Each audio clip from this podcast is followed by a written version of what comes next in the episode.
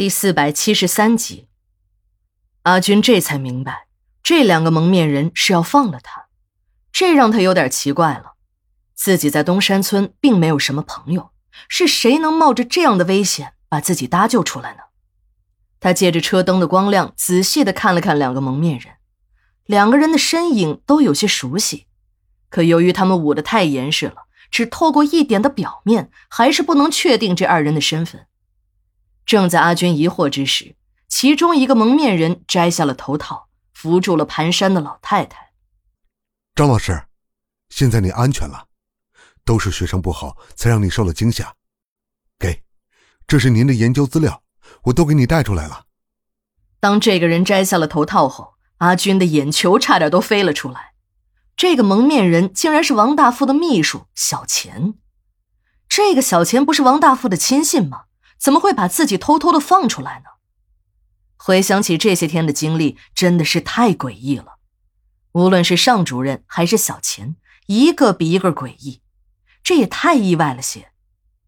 正当阿军惊呆之时，小钱一边示意另一个蒙面人扶着张老师，一边向他走了过来。阿军记者，本人很佩服你的勇气，你的正义感。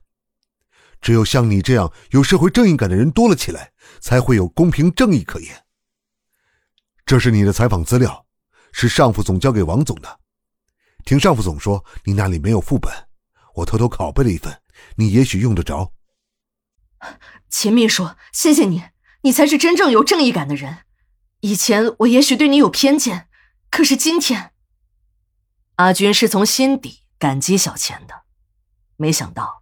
这个小钱真是个好人，以前自己还认为小钱就是王大富的一条狗，现在看来自己真的是错了。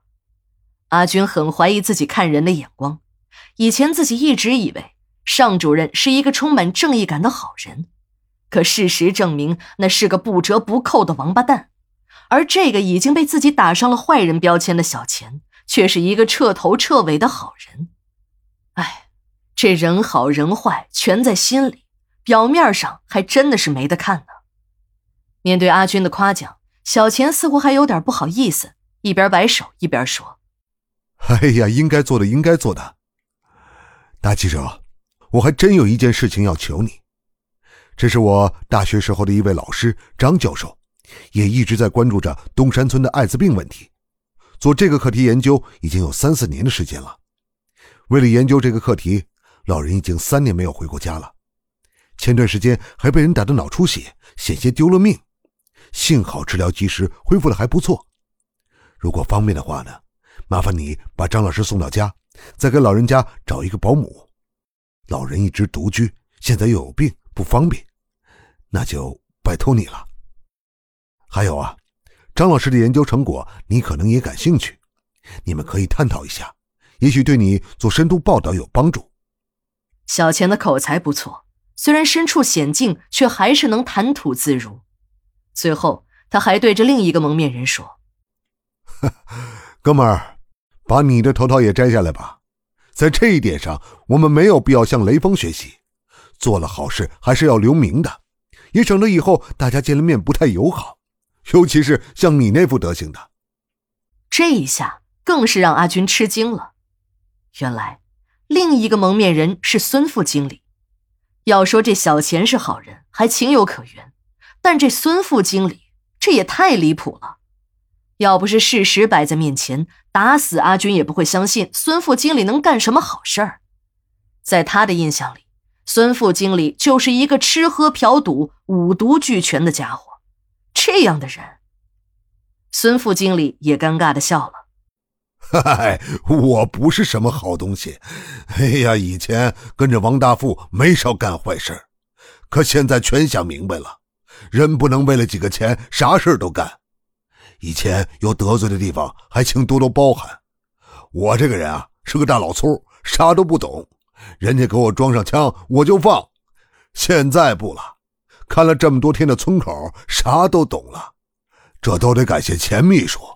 人家小钱啊是读书人，脑袋灵活，不像我整个一个二杆子。阿军的心里一直担心着小芳。当他看到孙副经理也有所转变时，心里略微的放松了一下，可还是有点担心。那小芳呢？就是那天被你们抓走的那个记者。阿军的话还没说完，孙副经理就急着说：“你说那个小妮子呀，你放心吧，我没把她扔矿坑里。不过你见了他，一定要替我道个歉啊！那天我不是故意的，如果不是他使劲的喊叫，我怕他再惹出什么是非来，下手重了一点。直到我把他交给林大爷，他还没有醒过来。听说啊，已经昏迷了好多天了。你不知道啊，那天……”我如果不把他打晕，尚总就会干掉他。那个女人可是个杀人不眨眼的家伙。